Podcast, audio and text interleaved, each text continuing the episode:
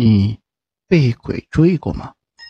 今天咱们要讲的故事呢，就是讲被鬼追了一路的故事。此事啊，是真实事件。经历此事的人呢，不是我，是我六叔。我们家是在保护区，村里到镇上需要走十二公里左右的路，其中啊，村里出去有六公里是山路。那会儿山路很小。几乎只能过摩托车，所以村里人呢进进出出都是开摩托车的，少数时候会通小型拖拉机。有好几处路段比较危险，右边是二十米的悬崖，有段时间呢下雨导致路塌方了。保护区里呢请了好几个工人来修路，其中一个妇女在修路的时候被山顶滚下来一块石头砸死了。那几天。别人把他尸体运走了，没有做法事。我六叔平时经常在外面做生意，经常晚上开摩托车回家，都要经过那段山路。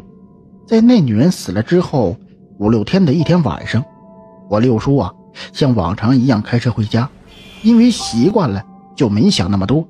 谁知道开车开到那女人死的那个路口，摩托车忽然死机了，怎么踩油门都不行。他说他当时啊。没想那么多，最恐怖的时候来了。直到他忽然听见山崖下面一个女人的哭声，顿时全身汗毛都立了起来。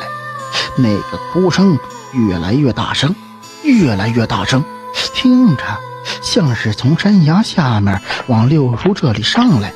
我六叔吓得一直踩油门，一直踩，眼看着那哭声就要到眼前了。特别大声，就好像一个女人在你面前哭的。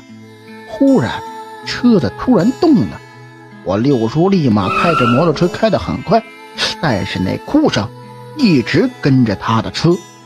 我六叔说呀，真的就感觉那女人坐在他的车子后座哭似的，一路直奔呢。开了五公里多的山路，到了离家一公里的样子的时候，那哭声。就没有了，一下子就没有了。刚好那里附近是我们村啊，每年全部人都要供奉的神地。他到家之后，整个人都傻了，傻了有几十分钟吧，呆呆坐着。后来回过神来，才跟我们讲啊，一边讲一边发抖。当时我们还小啊，但也还记事儿。我们好多小孩啊，都在他家玩呢。亲耳听见的。从那以后，我六叔说呀，打死都不会走夜路了。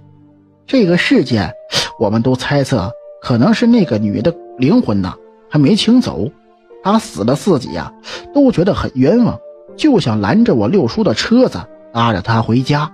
到了姨家附近的时候，那个村里供奉的神，保佑了我六叔，把他赶走的。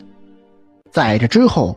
却又发生了一件震惊全村的灵异事件。